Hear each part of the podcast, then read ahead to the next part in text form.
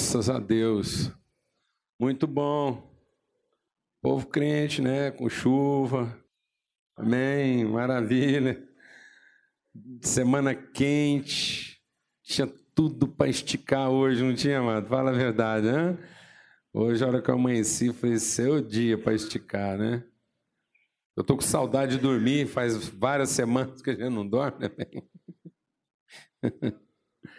É, eu queria lembrar, a gente anunciou aqui domingo passado, ainda está em tempo, apesar de estar tá assim, é, já com dois dias, né? Nós começamos uma campanha de oração e jejum aí é, na sexta-feira.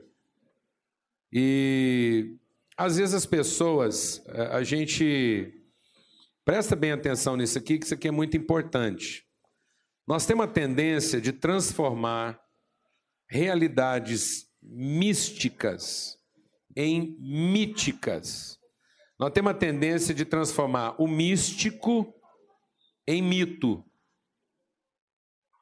Mitologia é uma forma né, é, humana de explicar sua idolatria. Então, a nossa mitologia é a forma do ser humano explicar a divindade que ele não entende. Sendo que a relação que Deus propõe para nós é uma relação de experiência. Deus quer ser conhecido na relação e não na observação. Você pode ficar observando Deus o resto da sua vida, que você vai arrumar um punhado de explicações e no fim você vai perder o tempo que você podia ter usado para conhecê-lo. Então Deus não é para ser entendido, Deus é para ser o quê? Conhecido. Então a mitologia foi a forma com que nós entendemos a divindade. Então o homem ficou olhando os deuses lá e criou essa coisa idólatra, cheia de imagens, de figuras mitológicas, cheia de mitos que explicam a forma como a gente entendeu e não exatamente a forma como a gente está conhecendo, vivenciando. Por exemplo, isso aqui é uma palavra de instrução porque importa e vale aqui para o nosso momento. A questão do jejum e da oração. Tem muita gente que vê na oração, isso aqui é, é ensinamento para gente. Tem muita gente que vê na oração e no jejum uma coisa o quê? Mitológica. Tem muita gente que fez da oração uma experiência mítica. E do jejum, uma experiência também mítica, virou um mito. Qual é o mito? O mito é que de tanto eu orar, Deus vai se convencer. Então, muita gente não vê na oração a oportunidade de conhecer a Deus. A gente vê na oração a oportunidade de se fazer entender. Sabe quando você está assim com a pessoa e fala assim: você está me entendendo? Você entendeu minha urgência? Você entendeu que você tem o poder de resolver o meu problema, mas parece que você não está me entendendo. Eu já entendi que você tem o poder, mas você ainda não entendeu o que eu estou precisando. Então, tem gente que está fazendo da oração uma coisa mítica, de se fazer entender, e não a oportunidade mística de conhecer. Nós somos seres místicos. E porque a gente não discerniu, não vivencia a nossa condição mística de maneira própria, a gente fez da nossa própria natureza mística um mito. Por que, que a gente é místico? Porque nós temos espírito. E o espírito é místico é intangível, é incontido, você não consegue fazer um recipiente que, que consiga delimitar o espírito, amém, amado? O espírito é eterno, ele é transcendente, ele, a gente não vai conseguir. Você, você pode ficar pensando o resto da sua vida que você não vai conseguir entender todas as realidades espirituais de você mesmo. Por que, que tem hora que você não entende certas coisas a seu próprio respeito? Por que, que tem hora que você tem alguns anseios, alguns desejos, algumas necessidades, algumas questões, você reage de determinadas maneiras que nem você mesmo entende. Tudo que você procurava é alguém te entender. Sabe por quê? Porque você é místico. Você é um ser espiritual. Amém, amado? Há uma parte da sua natureza que vaga. Glória a Deus. Uma, a parte mais importante da sua natureza, ela não tem uma forma definida. Amém, mano? Glória a Deus. Ela transita. Ela às vezes vai para um lugar para o outro e quase que deixa o seu corpo para trás. Alguém está entendendo o que eu estou falando? Não. E o povo fez disso um mito. Em vez da gente conhecer isso e se apropriar, experimentar isso na sua plenitude, a gente fica tentando entender então, oração é uma experiência o quê? Fala para mim. Mística. Nós estamos em contato com Deus numa condição espiritual. Aquilo é para ser vivenciado e não para ficar controlando, achando que aquilo é para resolver as questões da carne, que a gente tem que usar a oração para a carne ser satisfeita. Não, mas a gente tem que usar a oração porque a carne não se satisfará. Glória a Deus, amado. A gente tem que usar a oração para conseguir alcançar um grau de satisfação que a carne sozinha não vai te dar sossego. Tem nada que o Espírito faça que atenda essa carne em tudo que ela quer. Aí eu vou para a oração e. Amém, mano? Glória a Deus. E aí eu consigo tratar a carne com mais tranquilidade, amém?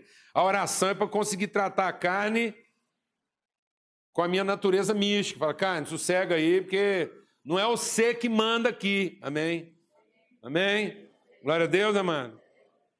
O jejum. Por que, que o jejum está associado a uma, a uma evolução espiritual? Porque jejum não é regime, jejum não é greve de fome, jejum não é para manipular Deus. Fala, Deus, então eu vou ficar aqui sem comer até se eu resolver. Tem gente que usa, acha que jejum, Deus fica intimidado. Responde logo a oração daquele cara ali, porque ele jejua, ele não pode ser contrariado. Ele manda aqui no céu. Ele arrumou um jeito de manipular. Tem gente que acha que só porque ele jejua, o céu fica doidinho quando ele ora, os anjos ficam tudo perturbado, sai correndo. Não, mano. O cara do jejum, é aquele cara que não ocupa o céu. Glória a Deus, amado. Ele está tranquilo, nem comer ele precisa. Amém? Glória a Deus. Amém, amado? Então, o cara do jejum não é o cara que perturba o céu, é o cara que desocupa. Fala, gente, vocês podem procurar outra coisa. Os anjos, vocês vai tratando aí, deixa quieto aqui, que hoje nem comer eu estou precisando, amém? Estou calmo, estou aqui noutra parada. Estou alimentando meu lado místico. Estou aqui numa experiência mística, em que eu descobri, eu descobri que não é só de pão que o homem se alimenta. Então o jejum, amado, não é um regime, é uma dieta. O jejum tem que ser uma experiência mística para ela não ser uma experiência mítica. Não faça do seu jejum um mito. Um poste ídolo não ache que o jejum, não pense que o jejum te dá um poder extraordinário. Não, o jejum te mostra que você não tem poder e que não é de poder que você precisa, é de conhecimento. Glória a Deus, amado. Amém? Jejum é aquele momento misto em que eu estou abrindo mão de me empoderar para conhecer.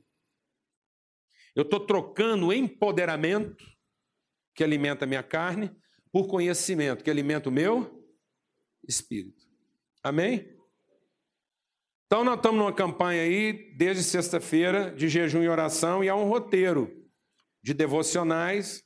Quem começou atrasado e está começando hoje. Não, não é, você não está atrasado, você está entendendo?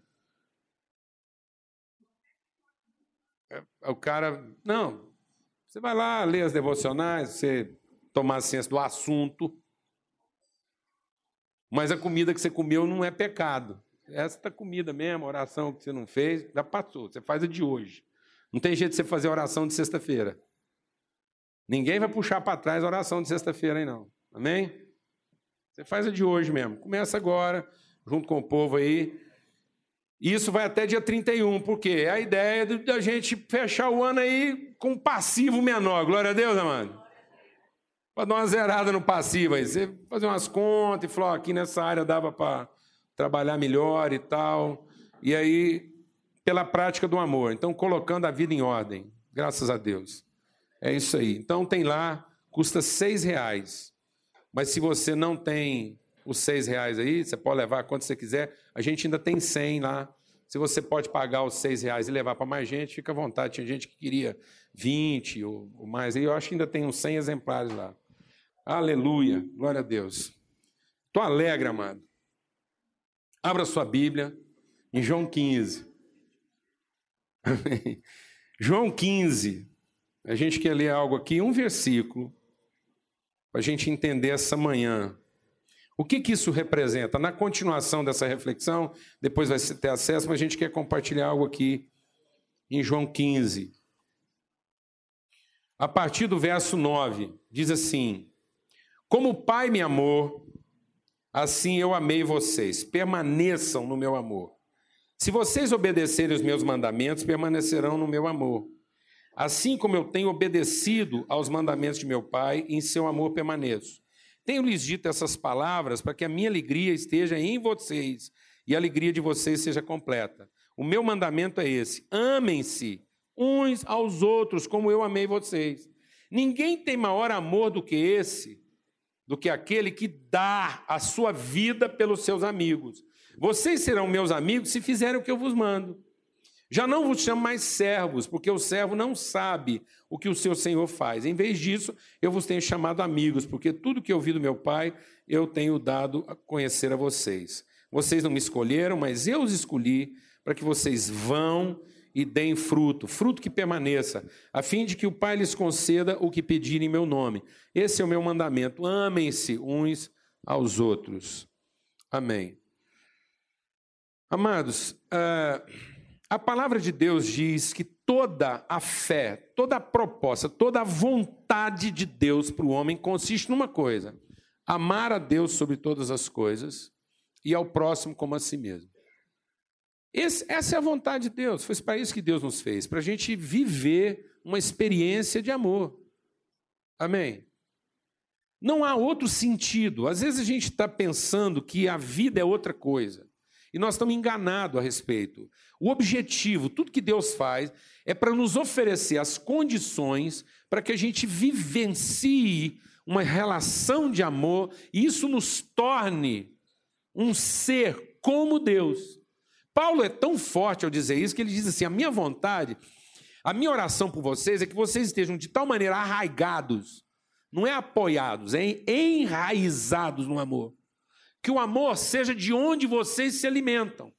Vocês são, sejam formados, a sua natureza, seu pensamento, seus sentimentos, suas emoções, seus planos. A vontade de Deus é que tudo aquilo que eu projeto, tudo aquilo que eu objeto, a, a, o casamento, a família, o trabalho, a própria igreja, isso não traduza minha, minha insegurança, minha carência, minha necessidade, mas traduza a convicção, a consciência que eu tenho do amor de Deus.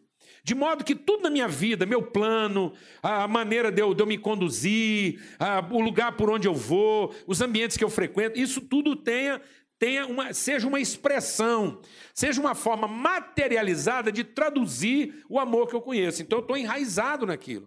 Como a árvore, por isso que a Bíblia diz, a árvore plantada junto a ribeiros de água. Essa árvore plantada junto a ribeiros de água, ela se alimenta e ela é a materialização do alimento que ela consome. Então, o que a árvore é? A árvore é um testemunho materializado da substância da qual ela é feita. Então, ela traduz isso de forma materializada. Essa é a vontade de Deus para a nossa vida. Por isso que esse texto aqui, ele começa dizendo aqui: Eu sou a videira verdadeira, vocês são os ramos, meu pai é o agricultor. Então, qual era o projeto de Deus? O projeto de Deus é plantar uma árvore que essa árvore, uma vez plantada, ela, ela, ela se concretize, ela alcance o seu projeto final, que é a materialização das realidades invisíveis. Então Deus quer para nós uma vida que materialize, que materialize o místico. Então, que as coisas espirituais, que as convicções, os valores, os princípios encontrem na nossa vida a condição de se materializar. Por isso que a palavra de Deus para nós é só uma ordem. Quando Jesus está falando de mandamento, ele não está falando de regra. Infelizmente, quando a palavra de Deus entrou na nossa cabeça, a nossa natureza humana corrompida, a gente ouve mandamento como se fosse lei. Tanto é que a gente fala lá os dez mandamentos, a lei. Né? Quem batizou aquilo de dez mandamentos fomos nós. Deus, aquilo lá não eram os dez mandamentos. Aquilo era o, o, o, o embrião, a, a, a, o protótipo, o aio. Era só um código legal que apontava de maneira parcial aquilo que Cristo vem materializar. Então, quando Cristo veio, ele materializou isso. Aquilo que era só um conceito, uma ideia, um, ele, ele materializou de maneira plena. Ele mostrou que isso é uma, é uma vivência, é um ser. Que o cumprimento da vontade de Deus não está num comportamento, mas está num ente, é uma pessoa. Eu sou uma pessoa que cumpre a vontade de Deus. A vontade de Deus se realiza através dessa pessoa que nós somos. E eu não posso, então, transformar isso numa dicotomia, numa, numa, numa realidade dual, né? numa dualidade, numa crise de identidade, em que parece que eu sou uma pessoa que está sendo obrigada a se comportar de uma maneira que eu não quero. Aí isso vai ser uma lei. Alguém está entendendo o que eu estou falando? Então, o que é uma lei? A lei é uma coisa que me é imposta, de fora para dentro. Deus não me deu uma lei, ele me deu um mandamento. Esse mandamento não é no sentido de uma ordem imposta. Esse mandamento é uma ordem que direciona, que, que conduz ao seu processo verdadeiro. Vou explicar o que, que é isso. Quando você planta uma semente no chão, presta atenção. O chão está lá, com todos os seus ingredientes, minerais e orgânicos. Então, o que, que é o solo? O que, que é o terreno lá, o chão? O terreno, o solo lá, é uma combinação lá desorganizada. Presta atenção. O que é um terreno? É uma combinação desorganizada de elementos. Tá certo? Então você tem lá um tanto de sais minerais, um tanto de matéria orgânica, um tanto de, de, de nutrientes. Então aquilo está lá. Revirado, igual como alguém que pegou lá um pouco de magnésio, um pouco de potássio, um pouco de fósforo, e aquilo está batido, misturado. É uma organização desorganizada. Amém? Aí alguém vem e coloca lá naquele ambiente que está desorganizadamente organizado, alguém coloca uma semente. O que é a semente colocada naquele solo? Nada mais é do que uma palavra. Alguém coloca lá naquele terreno uma ordem, um mandamento. Não é uma lei apenas. A semente, quando plantada, é uma palavra de ordem inserida num contexto que está organizadamente desorganizado. Amém? Organizadamente, porque todos os nutrientes estão lá. Desorganizado, porque eles estão todos misturados. Aí aquela palavra colocada lá, que a semente nada mais é do que um código DNA, de dentro era uma palavra. O que é um DNA? É uma palavra. Aquilo entra lá e começa a dizer para o fósforo, para o magnésio, para o potássio, para o sódio, para a matéria orgânica, como é que eles têm que se organizar daqui para frente agora para virar um pé de laranja. Alguém está entendendo o que eu estou falando? Amém, mano? Glória a Deus, amado. Você entendeu? Isso não é uma lei para o pé de laranja. Isso é um mandamento, é uma ordem. Aquele universo caótico, aquele caos do terreno, de repente encontrou a sua ordem. Se em vez de uma semente de laranja eu tivesse colocado uma semente de abacate, aquilo não teria se organizado laranja os mesmos nutrientes teriam se organizado abacate. Glória a Deus, amado. Amém? É isso que eu sou, amado. É isso que você é. Quando Jesus está me dando uma palavra, ele diz: Esse é o meu mandamento. Isso não é uma lei imposta de fora para dentro. Jesus está dizendo assim: o amor de Deus é a única forma de você se organizar. Glória a Deus. O amor de Deus é a única forma de você ser a pessoa que você é. Você nunca será a pessoa que você é se você não se submeter à palavra de ordem do amor de Deus. Aleluia! Então, toda vez que eu não me submeto, não à lei do amor, toda vez que eu não me submeto à ordem do amor, eu sou uma pessoa desorganizada. Tudo que eu faço é desorganizado.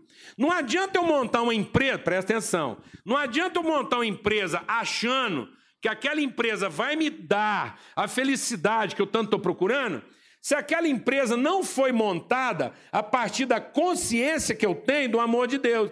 Aquela empresa nunca me fará ser a pessoa que eu tanto quero ser, se aquela empresa não traduz o conhecimento que eu tenho do amor de Deus. Enquanto aquela empresa traduzir a minha carência, ela será a minha desordem ainda mais desorganizada. Então eu vou pegar todos os elementos que estão na minha volta e que tem um caos organizado e vou desorganizar o caos. Por isso que a empresa ficou uma coisa caótica. Porque ela não traduz a minha organização a partir do amor de Deus. Ela traduz a minha desorganização emocional.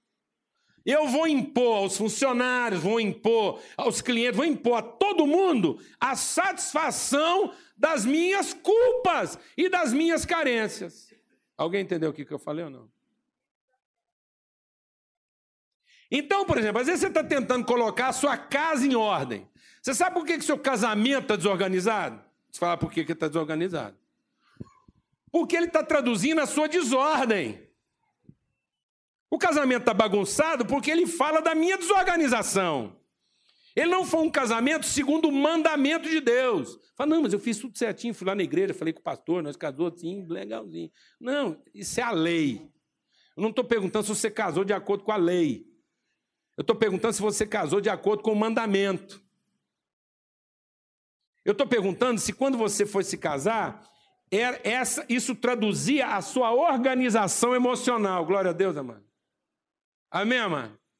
Você levou para aquela mulher a sua organização emocional. É a forma como você estava obedecendo a Deus interiormente. Você entregou para essa mulher a melhor tradução de quem você é de acordo com a vontade eterna de Deus. Glória a Deus. Amém? Porque se você está entregando outra coisa, você vai bagunçar ela. Porque ela não está dando conta nem da desordem dela, muito menos da sua. Amém? Mas se eu entender esse mandamento, eu entendi a vontade de Deus. Então qual é o mandamento de Deus para minha vida? O amor.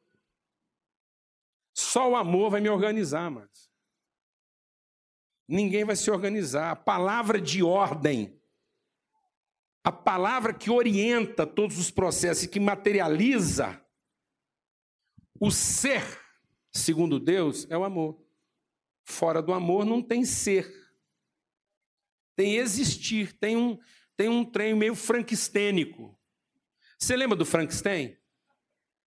A história do Frankenstein é uma abordagem altamente filosófica do homem idealizado. O Frankenstein, você acha ele feio, mas ele é o cara idealizado. Ele é a cabeça boa com o corpo bom, o braço bom, junto. Amém? Aquilo é o caos. O Frankenstein é o caos existencial. E o que, que o Frankenstein é? Na medida em que a gente conseguiu dar vida ao Frankenstein, ele é o cara bom perturbado. Não é? O Frankenstein não é mal, ele só é perturbado. E ele acaba matando que ninguém entende ele. Alguém está entendendo o que eu estou falando ou não?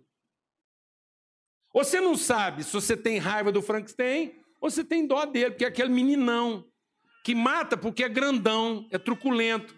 E aí, a hora que ele tenta expressar o carinho dele, a coisa dele, porque ele é fortão, e por que ele é fortão? Porque ele é a combinação dos nossos fortes.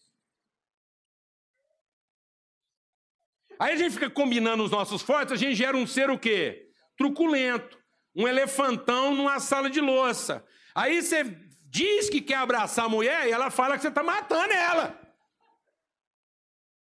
Aí você diz que quer ajudar o marido, você fala, desse tipo de ajuda eu não quero, porque eu estou ficando asfixiado. Quem que quer ajudar e acaba asfixiando, amado? É o Frankenstein. O cara que a gente montou com restos de defuntos. E depois a gente ressuscitou. A gente fez uma combinação dos nossos defuntos, a gente pegou. Ó, eu, eu conheci uma menina que tinha cara assim, eu conheci uma outra que tinha braço assim, aí você juntou o braço daquela com a cabeça daquela outra, aí você achou um trem meio parecido com tudo aquilo que você queria que fosse. Alguém sabe o que eu estou falando? Não. Aí você só tem que ligar na tomada, dar um choque para aquilo funcionar. Isso é lei, e a lei está matando as pessoas. Não é de lei que Jesus estava falando. Jesus estava falando de ordem. E não é ordem no sentido imperativo, é ordem no sentido organizacional. A nossa ordem está no amor. Fora do amor não há ordem. O amor é o nosso mandamento, é o mandate, é a palavra que nos organiza. Fora dessa palavra para nos organizar, nós estamos construindo um Frankenstein. Temos uma família frankenstênica, temos uma empresa frankenstênica, temos hoje igreja frankenstênica, tem umas igrejas aí que elas ficaram monstruosas, gigantes, porque são igrejas que combinam nossas forças. São igrejas que combinam nossas projeções de capacidade. E lugares que, em vez de abraçar, asfixiam, matam, roubam, tiram a vida das pessoas. Gente que está sendo saqueada, roubada da sua dignidade, porque passou a fazer parte de uma igreja. Como é que pode um negócio desse? Gente que está se sentindo violentada, abusada na sua dignidade. Por um Frankenstein que fica lá dando manifestações de poder. Mas não é de poder que a nossa alma está em busca. Nossa alma está em busca de significado. E porque a gente não entende o nosso significado, nós estamos substituindo isso por demonstrações de poder. Achando que o poder vai nos organizar.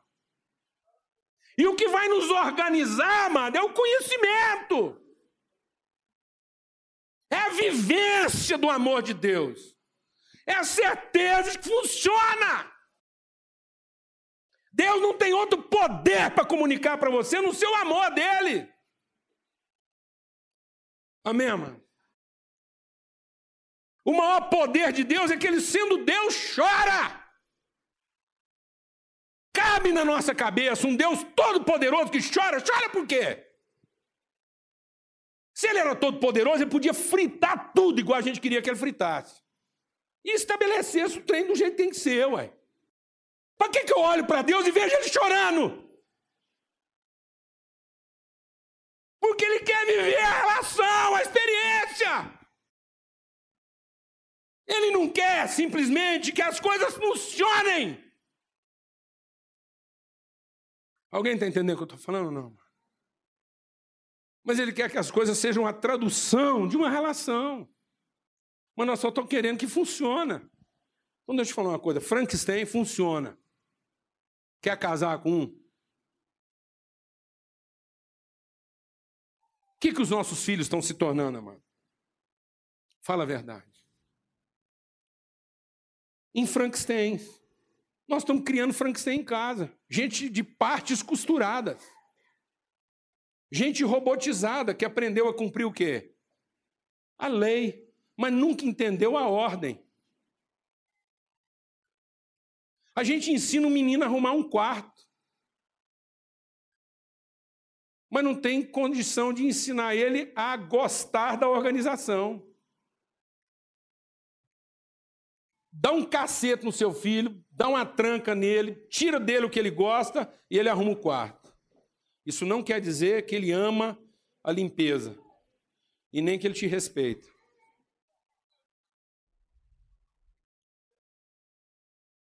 Se você quiser que um filho seu entenda a importância de um quarto organizado, você vai ter que gastar tempo com ele. E não ficar faz... o resto da vida mandando ele fazer isso. Porque você vai ficar mandando ele fazer isso, isso vai ser para ele uma experiência desagradável. E quanto mais desagradável for, menos ele vai entender o valor disso. E o dia que ele ficar livre de você, a coisa que mais quer na vida é o direito ter um quarto organizado e ninguém enchendo o saco dele para organizar ele. Porque ele ficou livre da sua falação. Aí ele vai fazer o Frankenstein dele e ninguém tem nada com isso. Você vai chegar no quarto dele, está escrito na porta assim: cuidado, Frankenstein dormindo. Porque ele descobriu que existe outra lei. E, infelizmente, ele não descobriu que não existe outra ordem. Amém, amado? Você pode fazer opção pela lei que você quiser. Existem lugares onde a lei é a desorganização. Mas para todos os lugares só existe uma ordem. Só tem uma coisa que é capaz de colocar todos os lugares em ordem: o amor. Essa é a ordem de Deus, é o mandamento de Deus. Amém? E essa ordem se cumpre na medida, amados, em que a gente não a detém. A ordem de Deus só vai ser vivenciada quando eu entendo que essa organização de Deus essa semente. Então, o que é a palavra de Deus? A palavra de Deus é a semente que plantada, pega todos esses elementos que sou eu e os organiza. Minha vida vai sendo organizada pela palavra de Deus, está acompanhando aí? Minha vida vai ser organizada pela palavra de Deus de modo que eu me torne a materialização do que esse amor é.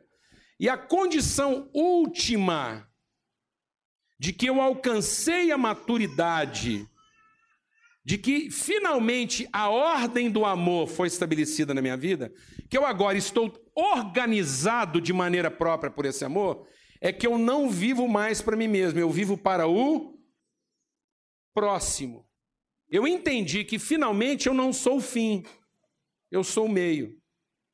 Sabe por que, que a nossa organização não está funcionando? Porque a nossa organização é para nos abençoar como fim. Sendo que a organização de Deus é para a gente funcionar como meio. Vou repetir. Nossa ordem não está funcionando porque ela pretende satisfazer a gente como fim. Mas a ordem de Deus não era para satisfazer a gente como fim. A ordem de Deus é para nos organizar como meio. Como meio para o amor trafegar. Porque o amor é um fluxo, é uma natureza que se move. O amor é uma condição mística que não pode ser contida. Glória a Deus, amado. Amém, amado? Então o amor é um processo. A minha verdadeira identidade não está em alcançar a mim mesmo como fim. A minha verdadeira identidade só se realiza quando eu alcanço a condição plena de ser meio, quando eu não ofereço obstáculos para o trânsito. Por isso que o amor só se completa no seguinte: o amor está sempre procurando o próximo. A nossa desgraça é que nós entendemos o próximo perto. Então a gente só ama quem a gente consegue colocar perto no sentido de igual. Nós, é uma desgraça isso, porque a gente impõe uma lei que mantém as pessoas perto. Isso não é amor, isso é medo, timidez, egoísmo, cobiça e vaidade. O que eu estou chamando de perto não é meu próximo, é o meu controlado. Eu só amo aquilo que está tão perto de mim que eu possa controlar com as minhas leis, e não que eu possa ordenar com a minha consciência. Eu não quero meu filho perto, eu quero meu filho próximo, seguinte. Nós precisamos querer filhos não que fiquem perto, como quem nós controlamos com as nossas leis, mas queremos ter filhos que nós libertamos com o nosso amor, para que eles sejam o processo seguinte, o processo que segue. a continuidade que nós não vamos alcançar. Glória a Deus, amado. Isso é amar o próximo. Eu preciso amar minha mulher como próxima. Isso quer dizer que eu vou amá-la tanto a ponto de libertá-la de mim. Que ela consiga ser feliz, principalmente depois da minha morte. Glória a Deus, amado. Vou falar uma coisa que é assustadora, aterrorizante. A gente sempre precisa amar alguém de modo a libertá-lo para outra pessoa que não seja só nós. Amém, amado? Glória a Deus. Alguém que consiga amar um próximo. Alguém que consiga continuar o fluxo. Que não esteja preso às incongruências e aos medos do meu, da minha insegurança. Porque aquele que tem medo nunca será aperfeiçoado no quê? No amor. Quem tem medo só ama quem está perto. Mas quem não tem medo, ama o seguinte. O que segue o próximo a levar esse amor. Quem que você está amando, mano? O seu perto, o seu chegado, o seu controlado, o que parece com você, o que você controla, o que você domina, o que você retém, ou você está conseguindo amar o seu próximo? O estranho que você ordena para que ele prossiga. Nós estamos amando a lei ou nós estamos amando a ordem? Quem ama a lei não dá fruto, porque tem medo do prejuízo. Quem se deixa ordenar pelo amor, produz o fruto, que segue. Glória a Deus, amado. O que é o fruto, amado? O fruto é a próxima árvore que segue. O fruto é a mostra de que a árvore foi completa e amou quem? O próximo. A árvore deu a vida pelo. A árvore, quando dá fruto, ela deu a vida pelo próximo. Ninguém tem maior amor do que esse, do que dar a vida pelo seu próximo, seu irmão, seu seguinte. Ninguém tem maior amor do que esse, até que ele entenda que o amor é para gerar e não para reter, para possuir. Então nós devemos amar os nossos filhos como quem ama quem? Fala para mim. O próximo. Amar nossos amigos como quem ama quem? O próximo, não como quem controla, como quem subtrai. Nós não podemos continuar amando as pessoas como quem quer arrancar delas a vida. Mas nós queremos amar as pessoas como quem quer dar vida a elas. Ninguém tem maior amor do que esse, do que aquele que finalmente entendeu o privilégio de dar a vida. Amém? A vida não está naquilo que a gente retém. A vida está naquilo que a gente oferece. E a gente só consegue oferecer quando a nossa vida foi colocada em ordem. E a nossa vida só será colocada em ordem quando a gente entender que ela é formada a partir do amor de Deus. O amor de Deus tirou de mim o medo, organizou minha vida e agora ela alcançou seu momento maior. É uma vida que dá. Dá para quem? Para o próximo. É uma vida que gera. Porque todo o sentido dela é o seguinte: é o que vem depois de mim. Glória a Deus, amados. Jesus deu a vida por quem? Por nós. E nós éramos os seus próximos. Nós éramos aqueles que viriam depois dele. E nós só viemos depois dele porque ele estava totalmente organizado pelo amor de Deus ele não teve medo de se oferecer pelo próximo. E assim como nós vimos Jesus amar, agora nós também vamos amar como ele, a gente viu ele amar. Nós vamos nos organizar de tal maneira com o amor de Deus que a gente vai viver para dar a vida para quem? O próximo. Amém? Amém, amados? Os nossos filhos não são para dar sentido à nossa vida. A nossa vida é para dar sentido aos nossos filhos. É a forma como que a gente se oferece para eles e os ama como aqueles que vão nos seguir, que nós temos o compromisso de ajuntar tesouros que sejam para a vida deles uma direção, não uma culpa. Não deixe que os seus filhos se sintam culpados de te dever alguma coisa. Mas entenda que tudo que você ajuntou é para dar para eles uma direção. Se você não conseguir deixar nenhum patrimônio para o seu filho, morra com a mão apontada. Amém? Amém, mano? Glória a Deus. Seu filho não precisa de patrimônio. Seu filho só precisa saber por onde o caminho vai. É só isso. Diga para ele por onde o caminho vai. E está feito. Ele é o seu próximo. Ele é o seguinte: deixa na vida dele uma palavra, uma palavra única, que diga para ele como é que as coisas se organizam. Você não tem que deixar para o seu filho uma vida organizada. Amém? Mas você pode deixar para ele uma palavra de como é que as coisas se organizam. Glória a Deus, amado. Em nome de Jesus. Em nome de Jesus. E a gente tem hoje, nessa manhã, um privilégio. Nós temos o privilégio de uma família que escolheu essa manhã para dizer que tem compromisso com o próximo. Amém? Queria chamar aqui o Sandro e a Lorena. Amém. E a Valentina. Aleluia. Amém. Nós vamos ouvir um cântico e depois vamos receber esse testemunho aqui.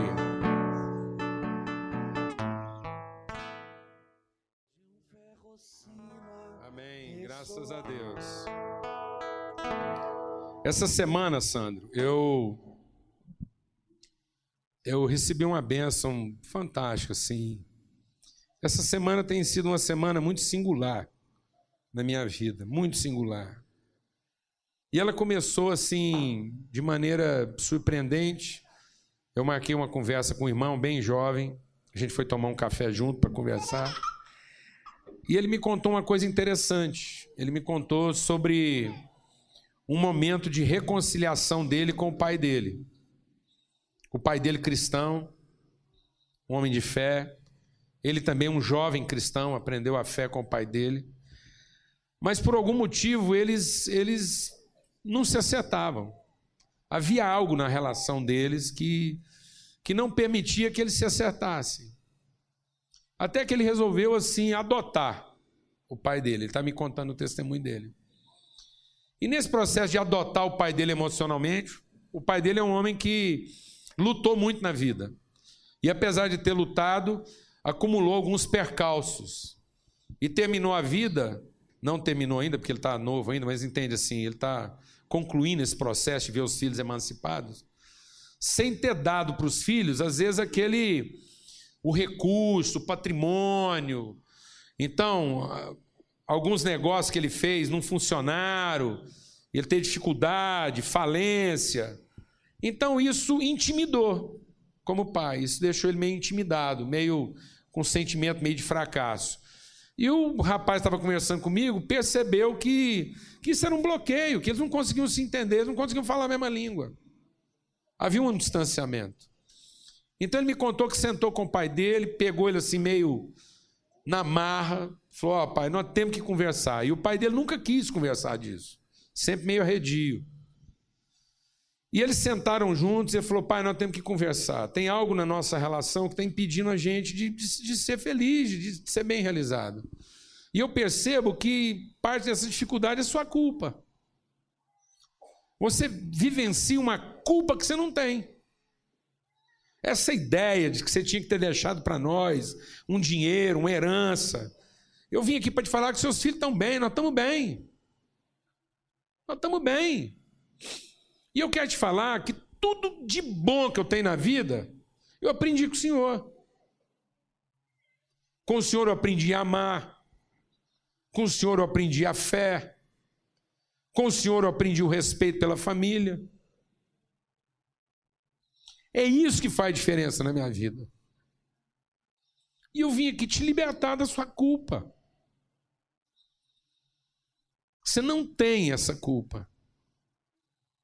Porque eu tenho uma herança. Eu recebi do Senhor uma herança e é o que está me fazendo viver e enfrentar minhas coisas. Amém, amados? É isso que coloca a vida da gente em ordem. Entendeu, Sandro? Batizar uma criança tão pequena que nem sabe o que é pecado, essa menina não sabe. O batismo não é para resolver questões de pecado da Valentina. As nossas questões todas de pecado.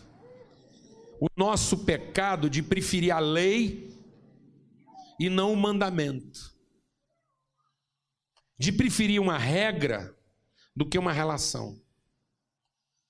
E aqui você está empenhando, você, Lorena, estou empenhando uma palavra diante de Deus em relação a Valentina. Que vocês preferem a relação do que a lei. Amém? Vocês estão assumindo um compromisso diante de Deus. Que ela não é filha de vocês porque está perto.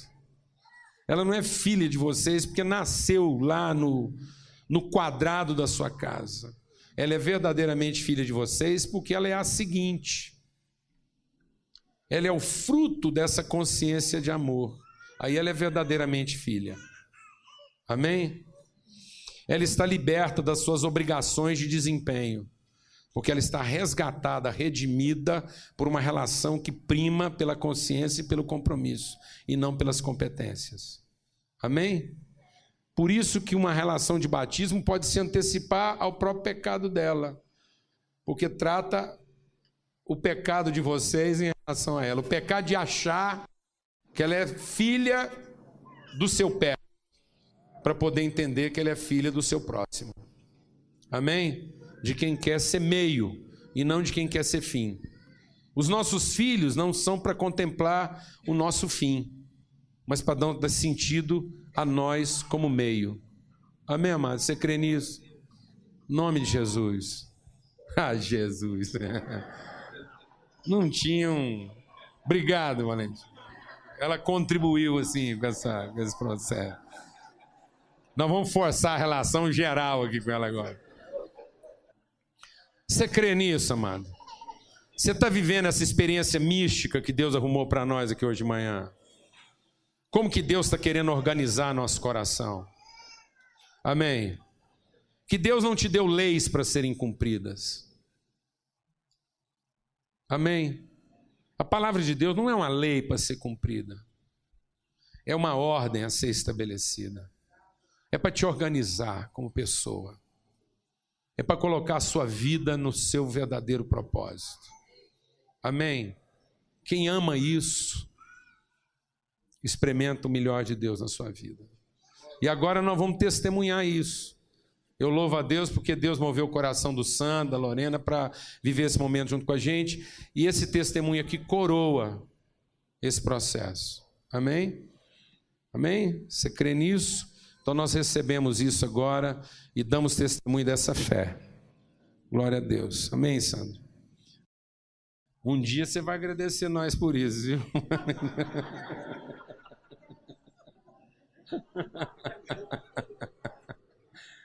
Nesse momento agora não faz muito assim sentido, não. Mas um dia você vai agradecer nós por isso, né, Sandra? Amém?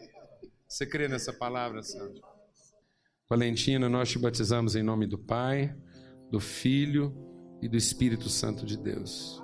Nós declaramos que o seu nome é testemunho, é proclamação, uma proclamação de alegria, um testemunho de verdade, de vigor. Deus batiza sua vida com vigor com uma disposição inexplicável. Deus vai te colocar no meio de gente cansada, gente que às vezes está desanimada e está achando que não, não tem mais força. E Deus vai usar a sua vida para renovar o ânimo, a disposição, para encorajar seus irmãos. Assim como você trouxe ânimo ao coração dessa gente, mesmo sem saber. Deus levanta a sua vida para encorajar e fortalecer a vida dos seus irmãos. No nome de Cristo Jesus. Amém.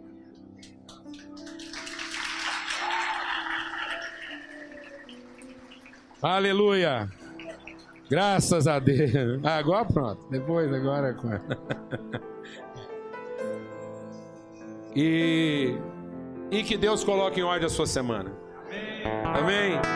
Que seja uma semana de amor mesmo, de manifestação verdadeira do amor de Deus. Vamos em paz. Uma boa semana para todos.